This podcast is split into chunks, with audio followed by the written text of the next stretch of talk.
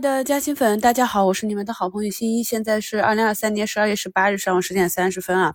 那么关于下半夜的情况，在昨天给大家更新的二十多分钟的一周展望里面，从大盘、宏观政策、市场周期，以及挖掘板块和个股的逻辑和图形这些方向，都跟大家做了详细的阐述啊。那么还不是很清晰的朋友，我们昨天更新的一周展望可以多去听几遍。首先呢啊，这个市场还是以筑底为主。寻底筑底的节奏啊，在今天早评里跟大家明确的写了，哎九点二十九分还没有开盘就发出来了，标题是低开探底后看修复。那我们的指数呢是有一个小小的向下跳空的缺口，然后走出了二九二四点三三，目前回拉。看到很多加息粉朋友呢，也是跟我有一样的预判啊。那么听节目听多了，也理解了我的思路，放到市场上去验证，慢慢的就能看懂市场了。那有这样一个预判之后呢，指数在刺穿前低的时候，就是一个低吸的位置。那从上周五的这样一个走势来看，次日啊，第二个交易日都是有一个惯性的杀跌。那目前呢，我们的市场呢也是跌多涨少，有三千七百多家个股下跌。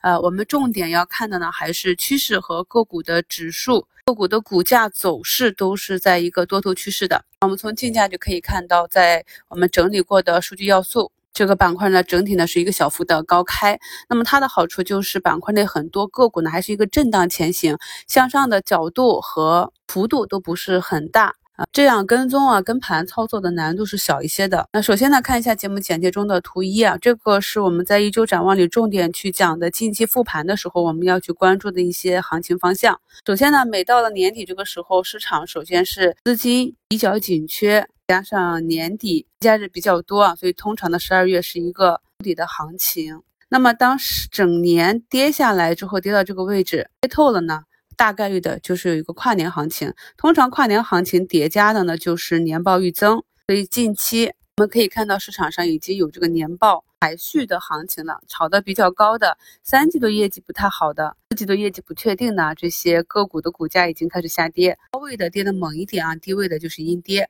那对于一些啊三季度炒过业绩预期又回落的这些个股呢，目前也有资金慢慢的在往回重新布局。那资金刚刚布局一个中期下跌趋势的个股的时候，开始的这个角度和这个幅度是比较震荡的，所以呢适合用滚动建仓的方式去匹配。那节目简介中的图一呢，就是我们滚动建仓技术，在一周。展望里详细跟大家从逻辑、财务和啊三季度图形及近期图形去分析的，可以看到在周五尾盘有抢筹之后，正确的操作方式啊，那周五跟入，那今天呢是跟随市场的节奏向下下杀，日内呢啊达到前低就收回，向上呢刺穿了五均十均之后回落，就是一个标准的。呃，低吸高抛，呃，滚动建仓，提高持仓保护的这样一个技术图。那么我们一周展望里就讲了这一个技术图形案例啊。目前啊，今天早盘市场呢也是验证了我们这样一个推断。我们看懂了大资金，就能够跟随大资金，跟大资金同步进行了。图二呢，就是今天给大家更新的一周展望，还没有听过的朋友呢，可以多去听几遍。那图三呢是今天早评下方的置顶评论啊，因为呢市场上大多数的板块会跟随指数和市场的情况下跌，所以他们呢。就是百分之九十的板块都属于弱势板块，我们从其中找出一个板块来做代表跟大家讲解。那我没有讲到的，大家也可以用类似的图形去匹配啊。那首先我们在看疫苗这个板块的时候，知道它的这个中长期是一个供需啊，所以现在是一个整个大医药和疫苗行情比较低迷的时候，但是未来还是看多，有这样一个中长期的预期的情况下，我们前期看到了两个疫苗，一个强一个弱。那么在走强的那只个股走。弱之后，近期啊，在上周五只有一家疫苗涨停，那么今天呢，产生一个向上跳空的缺口。上周呢，在沃森啊走平的时候去测试了，但是今天哎又走弱了。同时呢，板块内又有比较明显的强势股出现，所以就自然的换仓过去，这就完成了一个